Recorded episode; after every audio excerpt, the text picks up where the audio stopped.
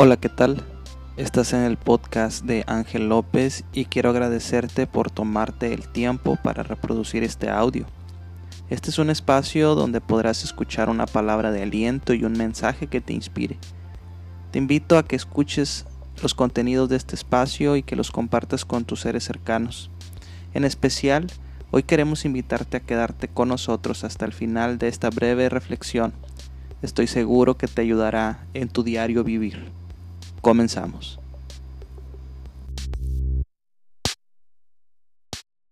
Éxodo capítulo 28, versículo, vamos a leer desde el versículo 36, pero quiero decirles que el capítulo 28 de Éxodo habla de las vestiduras que Dios le dijo a Moisés que le tenía que construir a Aarón y a sus hijos para ministrar en el templo.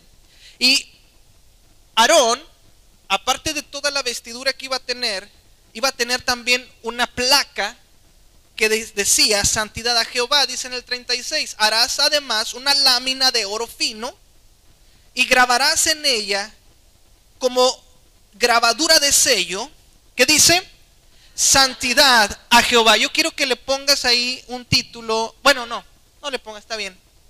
Gracias, Jair. Gracias. Mi, mi tema en esta hora yo le puse, lo que se ve no se juzga. ¿Cuántos han escuchado esa frase? Lo que se ve no se juzga. Así se llama la predicación de esta semana. Lo que se ve no se juzga. Y Dios le dijo a Moisés, vas a hacerle vestiduras especiales a los sacerdotes, a Aarón y a sus hijos, que eran los que en ese tiempo iniciaron con la administración eh, en el templo, en el tabernáculo ante Dios. Y le dijo, y aparte vas a hacer una lámina, y en la lámina vas a grabar este sello que dirá santidad a Jehová. Y la pondrás con un cordón de azul y estará sobre la mitra, por la parte delantera de la mitra estará, y estará sobre la frente de quién?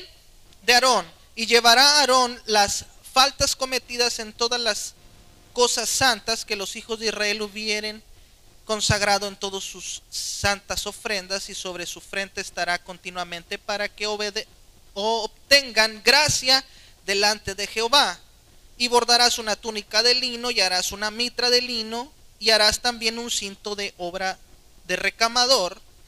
Y para los hijos de Aarón harás túnicas también, les harás cinto y les harás tiaras para honra y hermosura. Y con ellos vestirás a Aarón tu hermano y a sus hijos con él y los ungirás y los consagrarás y santificarás para que sean mis sacerdotes. Entonces, aparte de esto, yo entendía al, estudiar estos versículos que Aarón representa a Dios y los hijos de Aarón representan al pueblo de Dios. Entonces, si Dios es santo, también los hijos de Dios tienen que representar la santidad. Así como Aarón, él es el que tendría la lámina que diría santidad a Jehová, pero sus hijos también serían vestidos con vestiduras especiales para honra y hermosura. Hasta aquí todo va bien porque lo que se ve no se juzga. O sea, que si yo en apariencia, por ejemplo, ustedes ahorita me ven, ¿cómo me veo? No me digan, no me contesten. Traté de vestirme lo mejor que pude, que, que hoy mi apariencia fuera diferente a como me veo entre semana. Entre semana yo tengo un uniforme que dice el nombre de la empresa, tengo unos zapatos toscos para protegerme de algún accidente, a veces pantalón de mezclilla, pero hoy quise vestirme de una manera que, que, representara que hoy me vine a encontrar con el Rey de Reyes y Señor de Señores. Espero lo haya logrado. Sin embargo, Ustedes no saben lo que está ah, debajo de esta ropa. No saben. Y muchos, yo tampoco sabría qué tienen debajo de su ropa. O sea, la ropa interior. Hay algunos que les gustan usar ropa interior de superhéroe. Algunos traen algunas ropa interior de Superman o de Spider-Man o de los Avengers o algunos que somos músicos tal vez buscamos alguna ropa interior que tenga algún saxofón o alguna guitarra, no sé. Hay algunos que tal vez ya no tuvimos oportunidad y nos gastamos el aguinaldo ya no alcanzaba, compramos de todo, regalos, hicimos party todos los días y se nos olvidó comprar algo tan esencial. Algunos traen debajo de sí algunas prendas con unos orificios. Pero no sabemos. Hay algunos que extraviamos parte de nuestras prendas interiores y traemos primos. Pero no se ve porque me cubre el pantalón y los zapatos. Hay algunos que en nuestros, en nuestros calcetines usamos algunas figuras que representan lo que nos gusta ver en televisión. Algunos traemos la Genki Dama en los calcetines o, o no sé. En fin, me llama la atención que ¿cuántos saben que Dios no ve el exterior, pero ve el interior? Bueno, pero ¿por qué el Señor se interesó también en la apariencia? Porque humanamente, mis hermanos, lo que se ve no se juzga. O sea que alguien me puede decir que me quiere, pero sus acciones me van a demostrar si me quiere o no, porque lo que se ve no se juzga. Entonces alguien puede decir, yo soy hijo de Dios, pero lo que está fuera de nosotros es lo que la gente ve y lo que se ve no se juzga. Entonces muchos hemos querido adaptar a Dios a decir, es que, por ejemplo, yo el otro día fui, no sé si eso ya se los platiqué, pero yo fui a Telcel a hacer unos trámites y ahí todas las personas que te atienden están vestidas con eh, un traje, están vestidos, están con ropas de vestir, con saco, playera, corbata, zapatos. ¿Por qué un ejecutivo de una compañía telefónica a veces está más presentable para que el cliente, el cliente diga, ah, vine a una compañía nacional o internacional. Porque cuando uno va al banco hay gente que está uniformada en el banco? ¿Por qué les llaman ejecutivos a, a, esas personas que nos atienden en el banco? Pero cuando se trata de Dios, nosotros nos defendemos diciendo es que, ¿de qué sirve el exterior si yo tengo un corazón conforme al corazón de Dios, lo que está afuera no, tienes, no tiene que estar bien o, o lo de afuera no tiene importancia. Ok, es verdad que de nada sirve que tú tengas un corazón contaminado y por afuera estés de traje. Eso sí es cierto, de nada sirve. Pero no quiere decir que lo de afuera no importe. Porque lo de afuera es lo que la gente va a juzgar de nosotros. Yo le puedo decir a la gente, yo tengo al Señor en mi corazón, pero la gente no lo puede ver. El viernes le platicaba a los jóvenes Romanos 8, Romanos 8:24, porque por la esperanza hemos sido salvos. Las cosas que son del Espíritu son invisibles. ¿Cuántos de aquí sienten que sus pecados han sido perdonados? Pero si tú me dices, yo ya fui perdonado, eso no, no lo puedo ver. Sin, mm, sin embargo, sin embargo, lo que se ve no se juzga. Aunque tú no me digas que tus pecados han sido perdonados, yo podré ver fuera de ti lo que me demuestras que eres. Otra de las cosas que me llamó la atención es que Dios no solamente se em, interesó en las vestiduras externas de los sacerdotes, sino que dice en el versículo 42, y les harás calzoncillos de lino para cubrir su desnudez.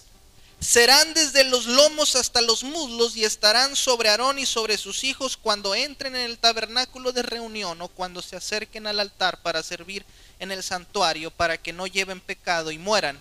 Es estatuto, es estatuto perpetuo para él y para su descendencia después de él.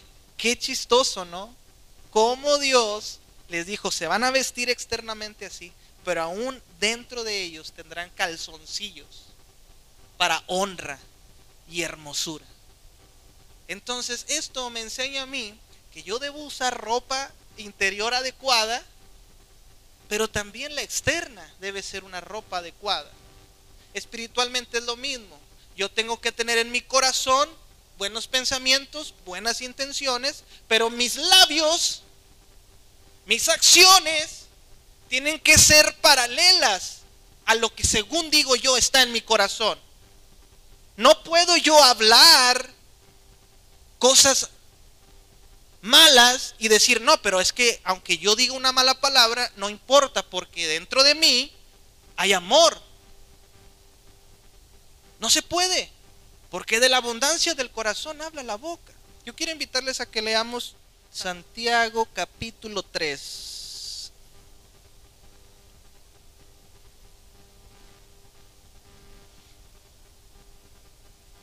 Versículo 7. Porque toda naturaleza de bestias y de aves y de serpientes y de seres del mar se doma y ha sido domada por la naturaleza humana. Aquí pone un ejemplo Santiago bien interesante, porque dice, ¿cómo un humano ha domado a los caballos? Un humano ha domado a los leones, a las cobras, a los elefantes, a muchos a muchos animales el humano los ha domado. Y siendo esos animales más fuertes que el mismo humano, ¿cómo los ha podido domar? Pero dice en el versículo 8, pero ningún hombre puede domar la lengua, que es un mal que no puede ser refrenado, llena de veneno mortal. Con ella bendecimos al Dios y Padre y con ella maldecimos a los hombres que están hechos a la semejanza de Dios. De una misma boca proceden bendición y maldición. Hermanos míos, esto no debe ser así. ¿Acaso alguna fuente hecha por una misma abertura agua dulce y amarga? Hermanos míos, ¿puede acaso la higuera producir aceitunas y la vid higos? Así también ninguna fuente puede dar agua salada y dulce.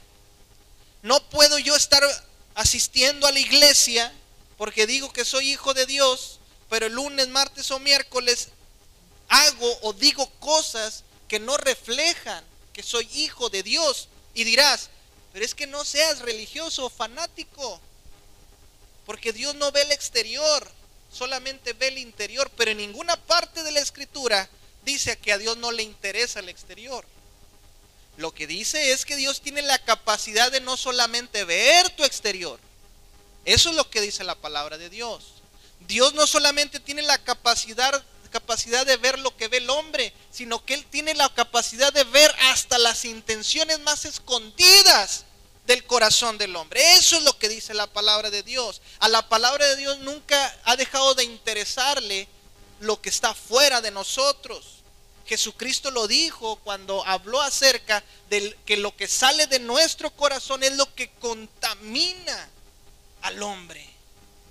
Entonces tenemos que cuidar nuestra apariencia porque lo que se ve no se juzga.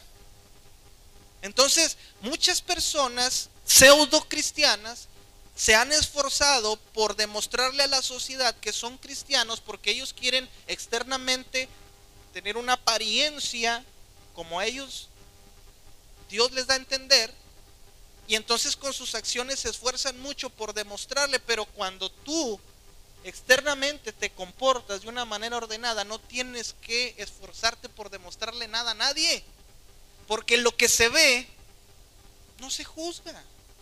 No sé si me estoy explicando. Pero entonces yo quiero venir con ropa, con ropas inadecuadas, o yo quiero estar allá en mi trabajo comportándome de una manera. Conozco amigos que son creyentes, que asisten a iglesias cristianas, a denominaciones muy reconocidas, pero su lenguaje es obsceno. Su lenguaje en ocasiones dicen unas palabrotas bien fuertes. Y, ellos dicen, es que nada más la dije porque estaba muy enojado. Esas palabras yo las reservo para momentos en los que estoy muy, muy, muy, muy airado. O sea, yo no digo maldiciones excepto cuando estoy muy enfadado. Ahí es cuando sí le recuerdo hasta la abuelita, al, al, al siervo de Dios. Dice Lucas capítulo 6, versículo 43.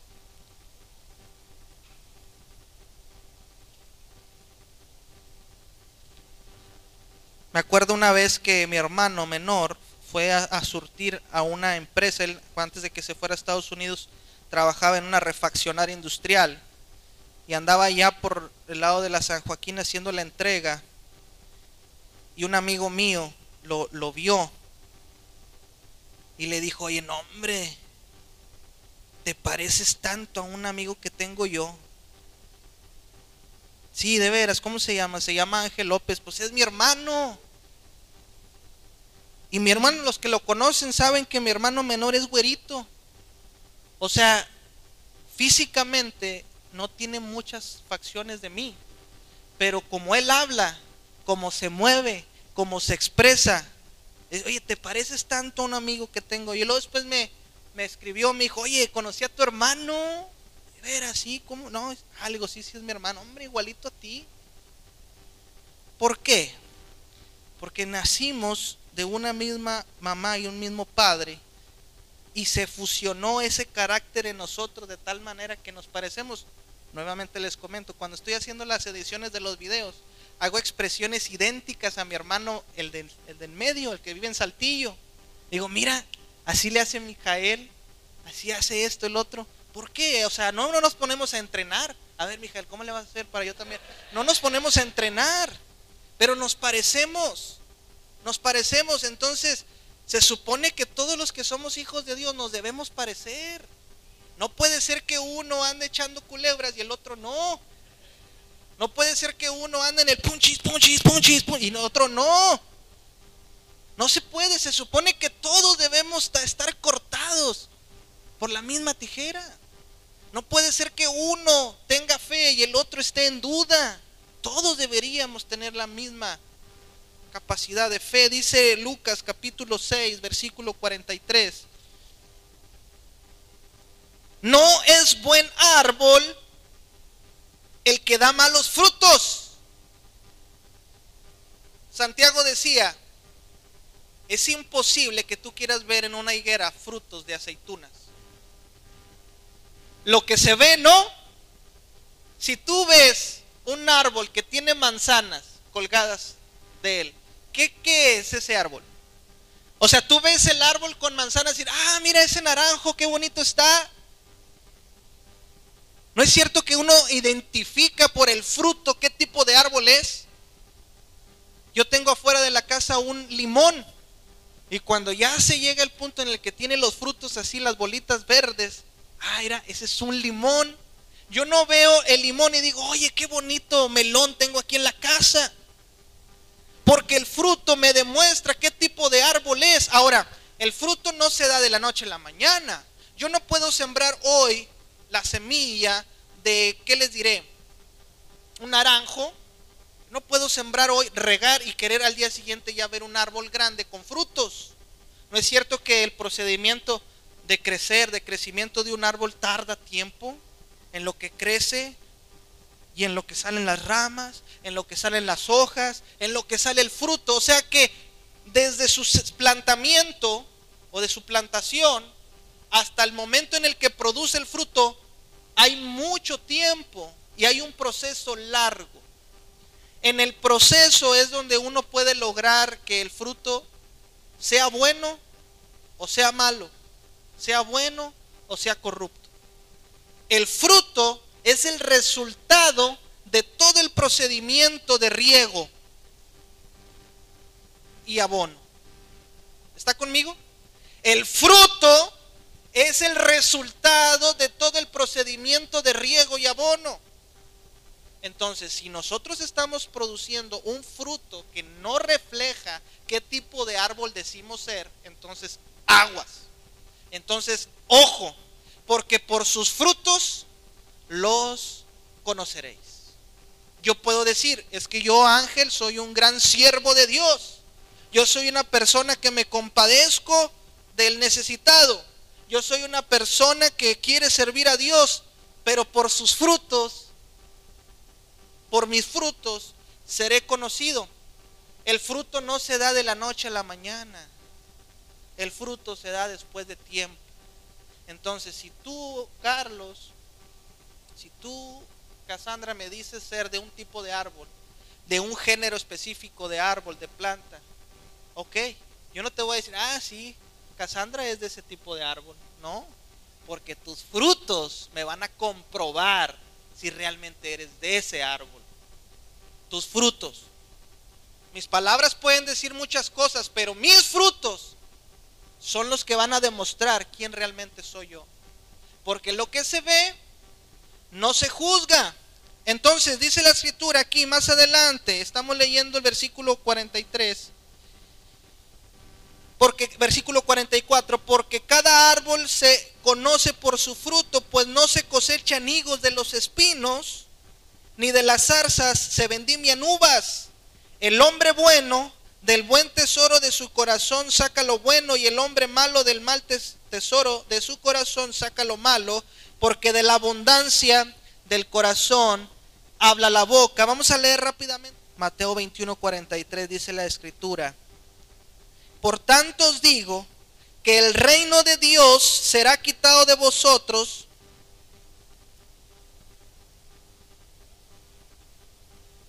y será dado a gente que produzca. ¡Wow!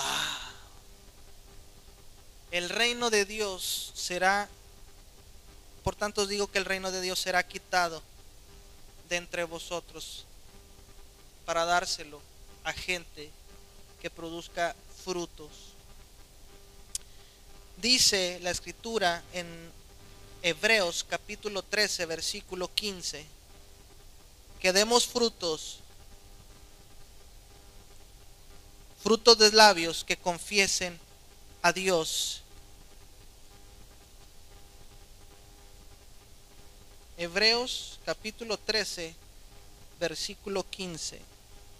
Así que ofrezcamos siempre a Dios, por medio de Él, sacrificio de alabanza, es decir, fruto de labios que confiesen a Dios. Quiero terminar con lo siguiente, mis hermanos. Espero que esta charla eh, sea de edificación. Es importante que como hijos de Dios reflejemos decimos ser. Necesitamos hacerlo. Necesitamos hacerlo. Hay unos que dirán, bueno, pero si es tanto problema el que yo produzca frutos o mis frutos no son los que estás esperando, entonces mejor no produzco.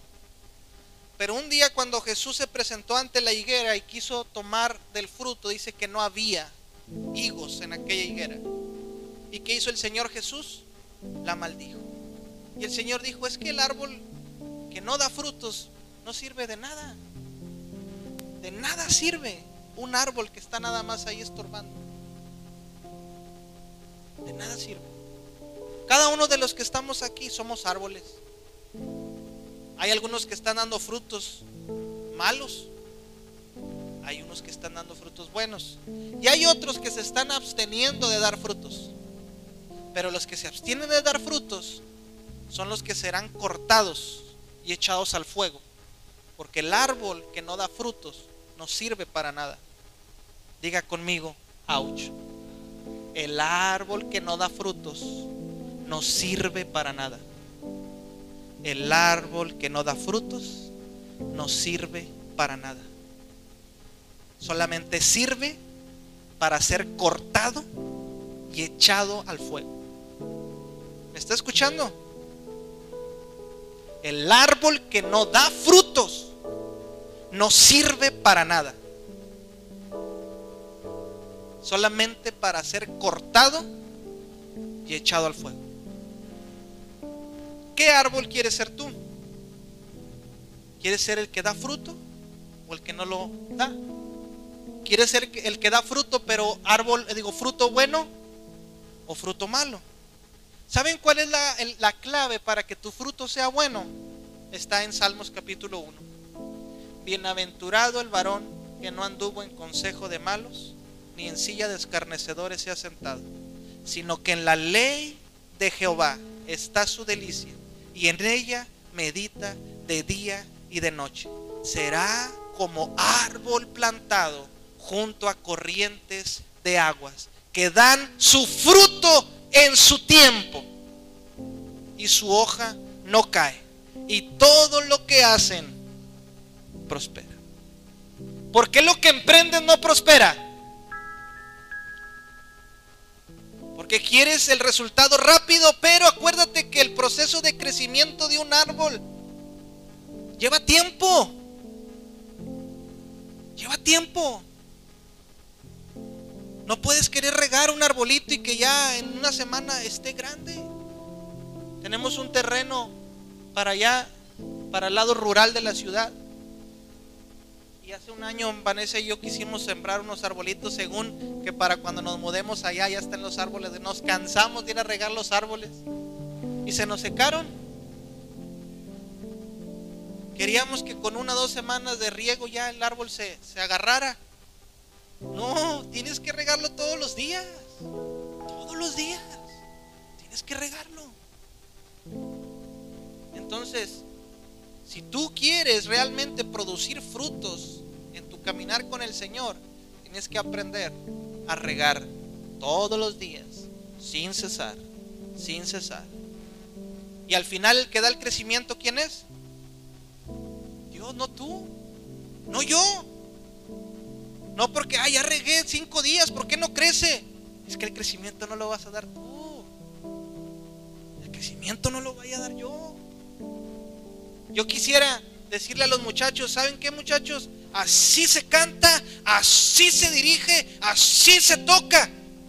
Ahí nos vemos. Pero no se puede. Hay un proceso. Yo quisiera decirle a la iglesia, iglesia, así se hace, así se predica, así se trabaja. Chao, chao. Pero no se puede. Tengo que estar aquí regando. A esperar que un día Dios quiera dar el crecimiento. Porque yo no voy a dar el crecimiento, lo va a dar Dios. Entonces, aunque haya gente que a veces se flaquea, a veces se debilita, yo tengo que seguir regando. Tengo que seguir regando. Tengo que seguir regando. Ahora, ¿por qué a veces les doy su ¿cómo se dice? Su, motivación. Porque a veces les hago las invitaciones. Porque a veces los tengo que invitar a hacer cosas. Porque cuando hablen de ustedes y que les pregunten, oye, ¿tú a qué iglesia vas? Y que digan, no, yo voy a leche y miel. Mm, no, Yo no quiero ir a esa iglesia. Pero cuando digan, oye, ¿a qué iglesia vas? Yo quiero ir a esa iglesia porque tus frutos hablan de lo que está sucediendo ahí. Por eso les tengo que decir, espérese que termine la predicación. No se me vaya, no falte, venga, escudriñe, lea, adore, ore, ayune.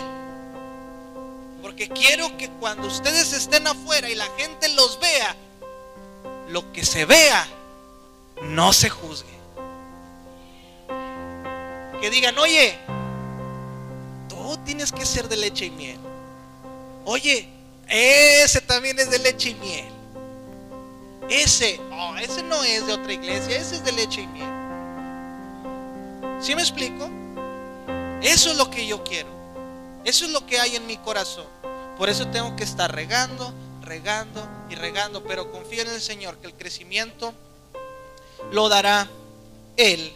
Entonces, mis hermanos, pues con esto quiero terminar invitándoles, exhortándoles a que nos preocupemos también por lo que está ocurriendo fuera de nosotros, lo que estamos reflejando a la sociedad, porque eso hablará mucho de quienes somos, porque lo que se ve no se juzga.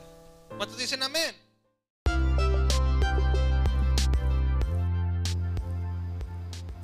Muchísimas gracias por quedarte hasta el final de este audio. Espero que haya sido de tu agrado y que estés pendiente de próximos contenidos. No se te olvide dejarnos tus comentarios y compartir estos audios con alguien más. Dios te bendiga. Hasta pronto.